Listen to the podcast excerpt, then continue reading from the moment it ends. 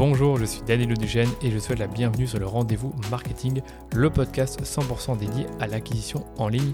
Qu'elle se fasse via les médias sociaux, la publicité en ligne ou le contenu, vous trouverez sur ce podcast des astuces, des bonnes pratiques et des stratégies déjà appliquées par des consultants spécialisés, agences et marques à succès pour booster votre acquisition. Et quant à moi, je me charge de tout dégrossir avec mes invités ou en solo afin que vous puissiez mettre en pratique ces conseils et ces stratégies dans votre business. Mais attention, dans le digital, ce qui était vrai aujourd'hui ne le sera peut-être plus demain, alors abonnez-vous à ce podcast pour rester constamment à jour. Ce podcast est rendu possible par DHS Digital, l'agence Social Ads experte en publicité Facebook que j'ai lancée pour accompagner les marques, jeunes ou établies, à accélérer leur croissance. Pour y arriver, on a développé une approche de la publicité qui combine expertise des leviers Social Ads, expertise créa et conseils stratégiques pour l'e-commerce. Et si vous cherchez justement à diminuer vos coûts d'acquisition ou scaler vos campagnes, je vous donne rendez-vous sur dhsdigital.eu pour m'en dire plus sur votre business. Bon épisode. Aujourd'hui, on va parler de testing sur Facebook Ads. Alors, vous savez que la réussite d'une campagne de publicité n'est jamais vraiment gravée dans le marbre. Il n'y a pas une méthode magique à suivre à tous les coups. Par contre, Meta aime bien nous dire que si vous voulez générer de la performance à l'aide de sa plateforme publicitaire, il faut absolument suivre minutieusement les 5 pratiques du Power 5. Donc je vous les rappelle, l'optimisation du budget de la campagne, c'est la pratique numéro 1. Ensuite, on a la simplification du compte publicitaire, les placements automatiques, les publicités dynamiques et enfin la correspondance automatique avancée. Et je vais vous dire une chose, ces pratiques fonctionnent vraiment. Mais ça ne veut pas dire que vous n'allez pas pouvoir faire mieux en appliquant d'autres méthodes. Et dans le podcast Social Selling produit par G7 Media, qui est une agence de publicité Facebook comme DHS, eh bien, je suis revenu sur quatre tests Facebook Ads qu'on a menés pour nos clients et qui bousculent les 5 pratiques du Power 5 de Meta. Ce podcast a été scindé en deux parties puisqu'il était assez dense et dans l'épisode de ce jour, on revient sur deux tests qu'on a menés, parmi les quatre qu'on a menés pour nos clients. Le premier, c'est euh, sur les audiences similaires et comment définir le bon pourcentage d'audiences similaires pour une campagne d'acquisition. Et le second test, c'est sur les campagnes Stories Only. Donc on, le but, c'est de voir si une campagne Stories Only peut battre une campagne en placement automatique. Je vous laisse donc écouter cette première partie de l'épisode. Vous allez voir que je détaille précisément comment réaliser le test en question et quels ont été les résultats. C'est parti Danilo, comment ça va aujourd'hui? Super bien. Et toi, Antoine? Ça va très bien, merci de le demander. Et toi, Antoine Dalmas, comment se déroulent tes tests et campagnes de publicité en ce moment? Bah écoute, ça va, ça va plutôt bien, mais c'est cette fois c'est pas à moi de passer sur le grill, c'est à toi Danilo, je crois bien. ah, tout à fait, tout à exact. Au, au, nombre de tests qu'on a fait récemment, Antoine, on s'est dit là, faut aller chercher des nouvelles idées et euh, force est d'admettre que l'équipe de Danilo ont beaucoup de tests, ont beaucoup fait de campagnes de publicité Facebook également dans la dernière année. Peut-être, Danilo, juste, ça serait peut-être intéressant que tu puisses replacer un petit peu l'audience aujourd'hui. Qu'est-ce que ton agence fait? Où est-ce que vous êtes situé? Quel type de clients vous travaillez avec? Car par la suite, on va aborder les différents tests, les différentes approches que vous avez testées chez DHS avec vos clients. D'accord. Ouais, ben nous on est on est spécialisé Facebook et Instagram Ads et aujourd'hui on se situe plus dans le dans la verticale e-commerce. Donc on a la majorité de nos clients, je te dirais plus ou moins 80% qui sont des e-commerçants dans divers secteurs, que ce soit le prêt-à-porter, les compléments alimentaires, la santé, la décoration d'intérieur. Donc vraiment, je dirais le classique dans l'e-commerce. Et c'est vrai que euh, l'année dernière, ben, on a investi beaucoup d'argent sur Facebook. Je dirais plus ou moins 3 millions si je regarde les, les chiffres euh, de mon compteur de, de, budget sur, euh, sur Facebook et Instagram. Donc c'est plutôt pas mal et c'est vrai qu'on a eu l'occasion de faire des tests et je me rendais même parfois pas compte que c'était des tests hyper intéressants à partager. Euh, et souvent, c'est tu vois, c'est des choses qui étaient contre-intuitives dans lesquelles on pourra revenir bien sûr aujourd'hui vu que j'ai bien préparé tout ça. Fantastique. Ben, commençons donc. Tu le dis, plusieurs clients dans l'e-commerce, dans le prêt-à-porter, compléments alimentaires. Peux-tu nous parler un petit peu peut-être des, de ces différentes tests-là? J'ai la chance d'avoir les notes devant moi présentement. Et je pense que bon, il y a certains, euh, il y a certaines campagnes que vous avez testées avec des lookalikes euh, qui ont quand même assez bien fonctionné. Euh, peux-tu nous parler un petit peu de ces premiers tests-là? Ouais, bah écoute, le test des lookalikes, c'est un truc que j'avais découvert sur, sur un blog américain. Un certain Andrew Foxwell, je sais pas si vous avez déjà entendu parler de lui, il a une belle agence média aux US et c'est quelqu'un qui fait beaucoup de tests et qui a beaucoup de learnings qu'il partage sur son blog. Et il avait parlé de cette campagne, tu sais, qu'ils appellent Full FLLA, donc Full Lookalike, dans laquelle tu vas justement avoir une campagne pour tester tes différentes sources de lookalike ou éventuellement euh, les différents pourcentages de lookalike. Et moi, ce qui m'intéressait, c'était ça, c'était de tester les différents pourcentages sur ce compte dans le prêt-à-porter pour lequel, euh, je, remets, je remets en contexte, euh, on travaille, je dirais, une fois tous les trois mois. C'est un peu spécial comme collaboration parce que ils ont des précommandes dans lesquelles ils vont investir un gros budget sur une courte période de temps, donc euh, une quinzaine de jours, dans laquelle ils vont mettre 20, 30 000 euros. C'est déjà pas mal, tu vois. Et c'est vrai que sur ces journées qui sont intenses, bah, on peut quand même tester plusieurs choses. Et euh, en fait, là, sur le coup, on était au mois de septembre, donc c'est la précommande de septembre, et ils, avaient, devaient faire une grosse acquisition de clients, et il y avait peu d'historique de performance sur tout ce qui est lookalike. Donc je savais pas trop quels étaient les meilleurs lookalike pour ce compte. Euh, je savais juste qu'il y avait un historique pour les intérêts et pour le ciblage large qu'ils avaient déjà mis en place auparavant. Et euh, c'est là que je me suis dit, il faut que je teste des lookalikes. Et est-ce que tu as des chiffres peut-être un petit peu nous partager? Comme vous êtes pris, donc habituellement, on peut travailler avec des lookalikes 1% jusqu'à des lookalikes 10%, avec certains points de data qui peuvent varier d'acheteurs passés ou des gens qui sont allés sur le site web. Comment vous les avez construits, ces lookalikes-là? Puis quels ont été les résultats peut-être avec ce client-là au cours d'un des derniers lancements que vous avez fait? Ouais, je vais tout partager. Donc là, je vais vraiment baser sur le lancement du, mois de septembre. Donc concrètement, on a fait la, structure en funnel classique sur Facebook, à savoir trois campagnes. Une campagne d'acquisition dans laquelle on avait euh, donc j'ai dénoté deux audiences par intérêt, une pour des marques qui sont euh, bah, des marques qui sont dans le prêt-à-porter et qui euh, peuvent toucher la cible qu'ils recherchent. Une deuxième audience par par intérêt pour pour certaines professions. Donc il m'a dit oui, nos clientes elles aiment bien le yoga, elles sont architectes, etc. Et elles sont avocates. Donc on a mis tout ça dans une audience. Donc deuxième audience par intérêt. Une troisième audience broad, donc le large, donc aucun critère sociodémographique, pardon, aucun critère d'intérêt. Et on avait également testé une lookalike sur base des acheteurs à, 2%. Donc ça, c'était la campagne d'acquisition classique euh, qu'on appelle de production chez nous.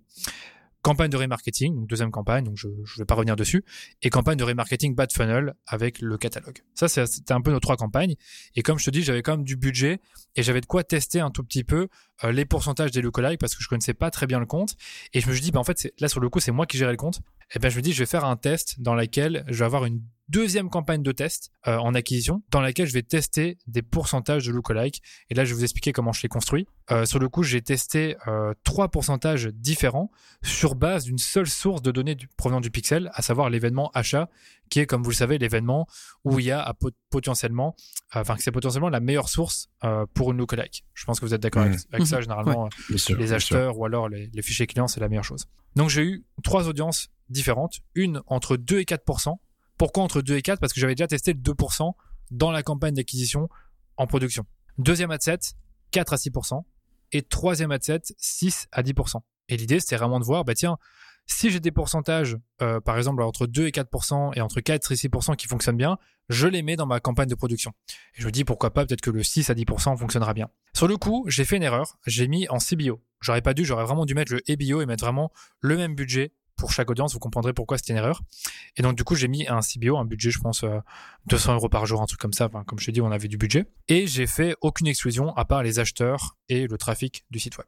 Voilà, ça c'était le test en lui-même. Et là, je vais pouvoir vous donner les résultats. Je suis en train de descendre sur mes notes. Et donc là, je regarde. Donc en fait, au niveau de la campagne d'acquisition normale, on a eu 13 000 euros de dépenses. Et on a eu un CPA à 78 euros. Alors il faut savoir que ce CPA était beaucoup plus élevé avant la fin de la précommande parce que comme vous le savez dans une précommande les derniers jours c'est là où il y a le plus de ventes donc ça fait fortement descendre les CPA. Mais je me rappelle que quand on avait testé la campagne de Lookalike on avait des CPA dans les 100 euros, je dirais entre 100 et 150. Et malheureusement la campagne d'acquisition Lookalike n'a pas fonctionné. C'était euh, intéressant de le savoir. On a eu un CPA à 249 euros pour 6 conversions et 1453 euros de dépenses. Cependant, ce que j'ai pu dénoter, c'est que Facebook, il a bien aimé l'audience entre 2 et 4%. Donc, a priori, des gens qui ressemblent plus euh, à l'audience source, avec un CPR à 94 euros. Et malheureusement, les deux autres audiences, il a quand même dépensé de l'argent dessus. Il a dépensé 442 euros sur l'audience entre 4 et 6% pour une conversion. Et pour l'audience entre 6 à 10%, il a dépensé 635 euros pour une conversion. Donc décevant, mais en même temps, finalement, ça vient vérifier certaines, hypothèses qu'on pourrait avoir, c'est de se dire que des pourcentages euh, moins élevés permettre d'obtenir des meilleurs résultats. C'est un peu ce que j'ai pu euh, conclure sur ce compte, c'est que les lookalikes, je pense pas qu'il faut aller trop loin et rester sur du 2, 3, 4% pour ce compte-là. En tout cas, c'est ce que j'ai pu euh, constater. Ben, nous, ce qu'on a vu dans le passé, c'est que ces, lookalikes-là, tu as entièrement raison. Tu dois commencer avec les lookalikes qui, théoriquement, se rapprochent le plus euh, de ton point de data que tu as donné à Facebook, donc bien entendu une lookalike 1%. Mais souvent, c'est qu'à un certain point, tu veux, ben, tu veux scaler ton compte. Donc, tu vas aller chercher plus de volume. Et c'est là que, bon, tu t'en vas chercher ta 3%, ta 6%, puis ultimement ta 10%. Définitivement, c'est clair, net et précis que tu risques d'avoir une perte de résultats. Puis peut-être, Antoine, tu pourras embarquer un petit peu là-dessus. On a travaillé sur certains comptes ensemble. Ou est-ce qu'on l'avait vu spécifiquement que, et c'est sur, la majeure partie des comptes, que les 10 les 6 vont moins fonctionner. Mais clairement, qu'on se rend là habituellement, c'est quand on a fait le tour du jardin, on va dire ça comme ça, avec nos, nos qui habituellement vont avoir le plus de résultats. Totalement, c'est vraiment pour, euh, pour scaler un compte en fait c'est c'est exactement ça. Mais moi il y avait j'avais plusieurs questions sur ton cas parce qu'il est quand même ultra intéressant. Et et je pense que au-delà du CPA tu aussi comme le lead gen tu as aussi un autre élément à prendre en compte c'est c'est l'après tu vois. C'est et en plus vu que ton ton test tu l'as fait en septembre euh, tu peux te permettre de de regarder en arrière. En fait c'est est-ce que euh, vous, derrière, vous avez regardé justement cette cohorte d'audience de lookalike qui est passée acheteur? Est-ce que euh, en termes de valeur, en termes de ROAS, les, mois qui ont suivi, est-ce que c'est euh, c'est une cohorte qui a eu plus de valeur que juste les personnes que vous avez été chercher sur votre campagne standard? Tu comprends ce que je veux dire? Oui, bien sûr. Ben, on n'a pas pu le suivre sur le coup. Je t'avoue que c'était juste quelques, quelques acheteurs, hein. c'était six conversions. Après, vraiment, pour avoir refait des précommandes avec eux en novembre, euh, en janvier, euh, les lookalikes, c'est pas forcément l'audience la plus performante parce que même dans la, en fait, la raison de ce test, c'est que même dans l'acquisition de production, la lookalike fonctionnait pas tant que ça. Et c'est là que je me dis, il faut peut-être que j'aille chercher des, des lookalikes qui sont plus importantes en termes de taille, euh, ou alors au moins m'assurer que les pourcentages 2 à 4% fonctionnent ou pas. Et après, dans ce cas, je peux élargir mon audience, que je voulais pas trop casser cette campagne-là. Euh, comme je dis, c'était la première précommande avec eux et je voulais pas non plus, tu vas faire trop de conneries. Je voulais vraiment prendre leur setup euh, qui a bien fonctionné avec les meilleures audiences dans le passé. Donc là, j'ai pas réinventé la roue. Et pour les lookalikes, euh, comme je te dis, j'ai beaucoup testé. J'ai jamais vraiment eu un volume de conversion intéressant sur euh, cette audience-là. Donc voilà. Est-ce que vous investissez plus de 10 000 par mois en publicité Facebook et vous sentez que vous avez atteint un plateau? Est-ce que vos ventes ont totalement plafonné depuis la fin du confinement? Vos retours sur investissement sont moins au rendez-vous et vous ne savez plus où donner de la tête? Si c'est le cas, on vous comprend car ça nous est arrivé nous aussi. Juste après l'arrivée des changements de Apple avec iOS 14, automatiquement on a senti un impact sur les résultats de nos campagnes. On a dû réagir rapidement et trouver des solutions pour nos clients et la seule manière d'y parvenir a été de tester des nouvelles approches encore et encore. À chaque semaine chez J7 Media, nos media buyers se challenge à l'interne avec leur stratégie et on veut vous faire bénéficier de cette expertise. On veut diagnostiquer votre situation pour vous donner les meilleurs conseils sur votre entreprise. Donc, si vos résultats sont plus complexes en ce moment et que vous investissez au moins 10 000 par mois en publicité Facebook, on vous invite à remplir un formulaire de diagnostic au j7media.com slash diagnostic. Donc, je le répète, j7media.com slash diagnostic. Et on répète, le diagnostic est 100% gratuit. De retour à l'épisode en cours. Est-ce que tu penses euh, réessayer ce test, ou en tout cas tester des lookalikes plus qualifiés dans le sens où euh, il est possible de créer des lookalikes, donc acheteurs, add to cart, etc. Mais après, tu peux aussi mettre des petits détails du genre qui ont acheté, par exemple, qui ont eu deux conversions achats ces 180 derniers jours, ou par exemple la valeur de leur panier est égal ou supérieur à tel montant. Et du coup, tu peux essayer de créer entre guillemets des super lookalikes là-dessus qui sont beaucoup plus qualifiés. Ça, c'est quelque chose que tu as pensé faire après pour ce compte ou Ouais, c'est ce que j'ai pensé faire parce que là, euh, bah là sur le coup, on, va, on tente un peu une stratégie fil rouge, donc en amenant euh, des gens euh, qui vont euh, s'inscrire à leur newsletter pour euh, la précommande de juillet. Et je me disais que pour juillet, en fait, ce que je voudrais bien faire, c'est refaire une campagne comme celle-ci, mais cette fois-ci tester non pas les pourcentages. Donc je me dis, ok, le pourcentage 2, 3, 4%, c'est un peu le meilleur pourcentage sur ce compte, mais tester les sources. Donc aller plus loin, aller tester une source fichier client, enfin retester une source fichier client parce que j'en avais déjà testé une, et peut-être tester, comme tu dis, des personnes qui ont euh, acheté pour plus de 200 euros, parce que c'est quand même aussi des... Vous avez vu les CPA, hein, 78 euros, c'est des, vêtements qui coûtent 150, euh, 200 euros, et il y a une récurrence derrière. Donc tester, comme on disait, les, paniers plus élevés. Et j'avais envie de tester, ce que je fais très peu sur les comptes, après, vous savez, je, je gère pas tant de comptes que ça chez DHS. C'est tester de tout ce qui est audience d'interaction Facebook et Instagram, euh, parce qu'ils ont aussi une belle communauté sur euh, Insta. En tout cas, la fondatrice me dit tout le temps que Instagram, elles sont toutes là, lui poser des questions. Donc, j'aimerais bien voir ce que ça pourrait donner. Et donc, du coup, avoir dans ma dans ma dans ma campagne trois audiences. Admettons une, euh, je sais pas moi, fichier client, une autre euh, achat plus de 200 euros et une troisième interaction Facebook et Instagram. S'il y a besoin de faire des exclusions, je le ferai, euh, même si j'aime pas trop le faire et euh, je serai en EBO. Ok, ouais, c'est intéressant. Et puis regardez peut-être le chevauchement sur ces lookalikes avant de lancer C'est ça, au faut toujours Ouais. le faire. hein. C'est vrai qu'on peut, Ouais, c'est une bonne pratique pour l'audience, c'est regarder bien le chevauchement entre les lookalikes. On faisait encore ça tout à l'heure avec euh, sur un compte. On regardait le chevauchement entre euh, lookalike ajout au panier et lookalike achat, qui sont généralement des lookalikes qui se chevauchent beaucoup. Et là, il y avait que 20% de chevauchement, donc on s'est dit ok, 20%, on n'a pas besoin d'exclure, on n'a pas besoin de, de les rassembler. C'est pas énorme comme chevauchement et on peut les, on peut les séparer. Ouais, tout à fait d'accord. Intéressant. Prochain point, la campagne Story. Ah, celle-là, spécifique j'adore. Story. Ouais. Je serais curieux de t'entendre là-dessus parce que c'est euh, quand je lisais ton le cas, je trouvais ça assez fascinant. Donc, peux-tu essayer de, de donner un petit peu de contexte à l'audience, Danilo? Oui, bien sûr. Ben, la campagne Story, je suis un grand avocat de cette campagne-là. Euh, tout simplement, bah, bah, déjà peut-être revenons sur euh, la base. Donc la recommandation de Facebook, on la connaît, c'est de de- d'utiliser les placements automatiques, de personnaliser la publicité selon le placement et de laisser son algorithme diffuser la publicité là où il y a le plus de chances d'avoir des conversions euh, au coût le plus bas. Ça c'est le but. Bien sûr. Donc dans la pratique, on sait que ça marche très bien et il n'y a pas de souci par rapport à ça. Mais on a parfois remarqué sur certains comptes, notamment en prêt-à-porter, où le visuel, on sait très bien que ça fait une grande partie du, du, tra- du, du travail, que bah, le placement stories pouvait être très fonctionnel déjà en termes de diffusion, en termes de coût par clic et aussi en termes de taux de clic. Ça, c'est pas forcément toujours mieux que le film, mais on, on voyait déjà qu'il y avait un potentiel avec ce placement-là. Même à l'époque, vous savez, on pouvait voir par placement quelle est la performance. Aujourd'hui, on peut plus le voir. Ouais. Et c'est là qu'on a décidé pour un, un client d'isoler la story dans une campagne, même si c'est déconseillé par Facebook, et de voir finalement si ça permet d'avoir des meilleurs résultats. C'était un truc qu'on a fait il y a un an et demi sur ce, sur ce compte-là que je vais vous décrire en prêt-à-porter. Donc là, on est plutôt sur euh, euh, des chaussures. Euh, tout type de chaussures, hein, derbies, sandales, euh, bottes, etc. Donc il y a quand même une grosse gamme de produits, donc beaucoup de créas disponibles. Et, euh, et au niveau de la méthodologie, c'est vraiment hyper simple à mettre en place. C'est vous créez une campagne, vous allez reprendre exactement les mêmes audiences que vous avez dans votre campagne d'acquisition habituelle. Donc admettons que vous avez, euh, donc dans le cas précis pour ce client, on avait une lookalike 5% des acheteurs. Donc là, on était un peu plus large. Une euh, audience par intérêt pour des marques qui sont euh, similaires à la, à la sienne. Et une autre, un autre intérêt sur l'intérêt pour les chaussures. Donc trois audiences. Et donc du coup, on duplique cette campagne-là. Et la seule chose qu'on change, c'est qu'on va au niveau des placements. On retire tous les placements, sauf les stories.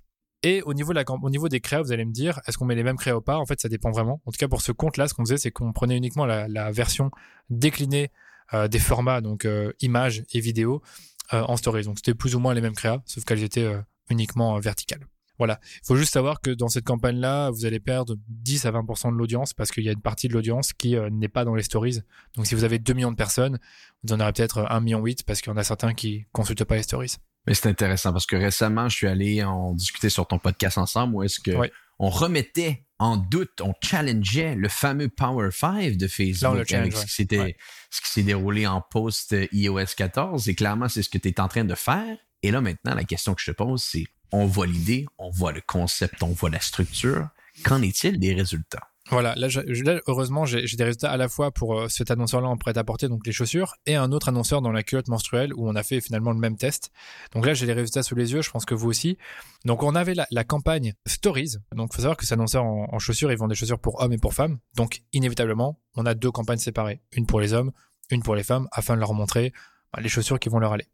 Donc sur euh, la campagne Full Stories, pour les femmes, on a eu un CPA à 16 euros et 18 000 euros de dépenses. Pour les hommes, on a eu un CPA à 37 euros. Ça coûte toujours plus cher les hommes. Et 9 000 euros de dépenses. Et puis après, j'ai fait un autre filtre pour la campagne qui est exactement la même et dans laquelle on va justement avoir un budget euh, dédié. Pour le flux d'actualité, on a eu 14 000 euros de dépenses pour les femmes, donc soit 4 000 euros de moins que pour les stories, mais un CPA à 23,70 euros, donc on va dire quasiment 24 euros, donc il y a quand même une différence euh, de 8 euros, donc on va dire euh, un tiers du, CPA. Et pour les hommes, là, c'est une différence un peu moins importante, je pense. Comme 10 euros. Donc, on on passe de 37 euros en stories à 48 en euh, flux d'actualité. Et pour 7000 euros de dépenses. Donc, euh, évidemment, nous, quand on a vu ça, ben, on a poussé un peu plus la stories au fur et à mesure du temps. Et on a, on a dépensé là où ça a performé finalement.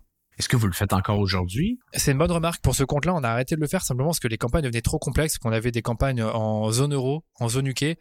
Et on a vu avec le client, on dit écoute, c'est vrai qu'on aime bien le fait de dédoubler les campagnes, mais en termes de gestion, c'est compliqué. Donc on a arrêté de le faire. Mais pour l'autre compte que je vais vous présenter, on continue à le faire parce qu'il n'y a pas autant de campagnes.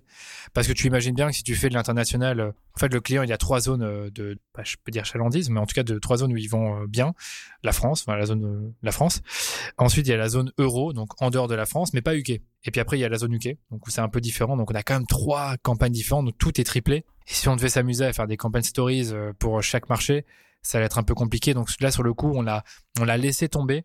et en se disant bon, on va revenir sur les placements automatiques, on va gérer de cette façon-là, et ce sera plus simple pour notre média buyer qui doit gérer déjà 10-12 campagnes, voire même plus, je pense. Donc on l'a laissé tomber, mais honnêtement, je pense qu'on aurait des meilleurs résultats en, séparant les deux. C'est quand même intéressant. Pour les gens qui nous écoutent aujourd'hui, encore une fois, on tient à le dire, on est, on reste des fervents défenseurs, on va dire ça comme ça, des meilleures pratiques de Facebook, du Power 5. Mais clairement, on est dans un contexte maintenant où est-ce qu'on doit challenger le statu quo? On doit challenger le statu quo, le, monde a changé, euh, l'écosystème publicitaire a changé et on se doit de, des fois aller tester des nouvelles pratiques. Et même Facebook sont venus nous voir, puis ils nous ont dit des fois c'est bon de tester des nouvelles approches. Donc, euh, j'aime l'audace que vous avez pris euh, chez DHS pour tester le format Story et force est d'admettre que les résultats ont été bien et peut-être même que vous allez le recontinuer dans le euh, futur. Antoine, est-ce que tu aurais quelque chose à ajouter là-dessus avant qu'on passe au troisième test de Danilo? Ouais, Moi, j'ai deux questions. Euh, donc, en fait, ce qui s'est passé, c'est que tu as vu que il y avait probablement de bons résultats à aller chercher en story avec le breakdown avant que ça disparaisse. Aujourd'hui, on est d'accord que ça a disparu. Aujourd'hui, tu peux toujours voir le pourcentage de dépenses qu'il y a sur voilà. Euh, en breakdown. Est-ce que avant de lancer ce test, tu avais une idée, par exemple, imaginons sur ta campagne standard, tu dépenses 100 dollars sur le mois, enfin sur, sur la semaine ou peu importe. Il y a, y a combien de dollars qui partent sur le story sans que Alors, je me rappelle plus exactement, mais je me rappelle vraiment que justement, ce qui m'avait poussé à me dire il faut qu'on fasse une campagne story, c'est que ça performait bien euh, à l'époque, mais il dépensait pas tant d'argent que ça sur ce placement-là. Donc je suis sûr que ça devait être de l'ordre de 20-30%. Et du coup, c'est ça qui m'avait fait, euh, enfin, qui m'avait incité à, le séparer. même aujourd'hui, même si tu peux plus voir les ventes, tu peux un peu les deviner en regardant le pourcentage de dépenses et ouais, vrai. les taux de clic et les CPM. C'est fou parce que t'es quand même passé donc de peut-être de 20%, donc peut-être 20 dollars euh, sur une semaine à plusieurs milliers de dollars et ça a fonctionné quoi. C'est vraiment. ça a fonctionné, tu vois. Hein. C'est assez contre-intuitif encore une fois et est-ce que tu as pu observer aussi sur ton retargeting, parce que quelque part, tu as scalé le compte avec cette campagne. Est-ce que tu as observé sur le retargeting qu'à ce moment-là, tu as pris un plus gros, euh, alors je sais pas si vous le calculez ici, mais un plus gros ROAS, un plus gros retour sur investissement en tout cas? Je l'ai pas trop suivi. Je t'avoue que le retargeting a toujours bien performé, donc j'ai pas trop suivi si le ROS a augmenté en remarketing après l'intégration de la campagne Stories. Ça, je saurais pas te répondre là-dessus. Euh, moi, ce que je peux quand même vous ajouter, c'est que euh, on, suit beaucoup aussi les métriques de, de, je sais pas comment vous les appelez vous, mais c'est les KPI médias chez nous, donc on va dire métriques de diffusion, donc CPM, CPC et euh, taux de clic. Et là, j'ai mes captures d'écran devant moi. Les stories, quand même, au niveau du CPM, étaient à 2 euros, on va dire 2,50 euros, contre 3,60 euros pour le fil, donc ça coûtait moins cher. Par contre, les taux de clic étaient un tout petit peu moins élevés en stories qu'en fil, ça c'est un peu normal. Hein. On, on, clique moins en stories que dans le fil. Euh, mais en définitive, on avait quand même des. Euh, euh, je regarde pour les femmes, on avait 31 centimes de CPC contre 33 en fil d'actualité. Et pour les hommes, ça coûtait un peu plus cher, 70 centimes contre 55. Mais malgré tout, les hommes, le CPR, on l'a vu, était quand même à 37 euros contre 48 en fil. Donc vraiment, il y a plein d'insights intéressants. donc vraiment, je vous encourage à faire ce test. évidemment, notre compte manager chez Facebook, pour ce compte-là, ce qui dépense beaucoup, avait dit non, non, mais c'est on revenait, revenait à la, au placement automatique et tout. On leur dit, dit non. et après, même sur un autre compte, là, on, l'a fait. Hein, euh, le compte dont on parlera après sur les, les compléments alimentaires. Euh, on a fait aussi la campagne Stories. Elle se débrouille pas mieux que les autres sur le coup, mais elle apporte quand même encore une fois une plus-value. 20 je pense 20 euros de, de coût par achat, donc plus ou moins une moyenne sur le compte. Euh, et ça permet de scaler d'une façon ou d'une autre. Donc ça que je peux aussi rajouter en termes d'apprentissage, ça permet également de scaler un compte et c'est aussi une de nos armes pour scaler avec la DPA, c'est d'ajouter une campagne stories. Et c'est ce qu'on a fait justement pour euh, l'annonceur suivant dont je vais vous parler pour euh, les stories. Cet annonceur là en lingerie, bon, on a testé la campagne stories et là je regarde mes chiffres. On a 22 dollars pour le fil. Avec là cette fois-ci il y a comme 6500 dollars de dépenses et 15 dollars pour la Stories avec 4700 dollars de dépenses. Donc on est un peu sur le même trend, euh, des coûts qui sont moins élevés. Et là, je regarde là sur le coup les CPM, mais pareil, CPM moins élevé en Stories que, que par rapport au film. Ah, c'est vraiment définitivement quelque chose à tester en tout cas. En tout cas, si ça marche pas, tu le sais très vite et tu passes à autre chose.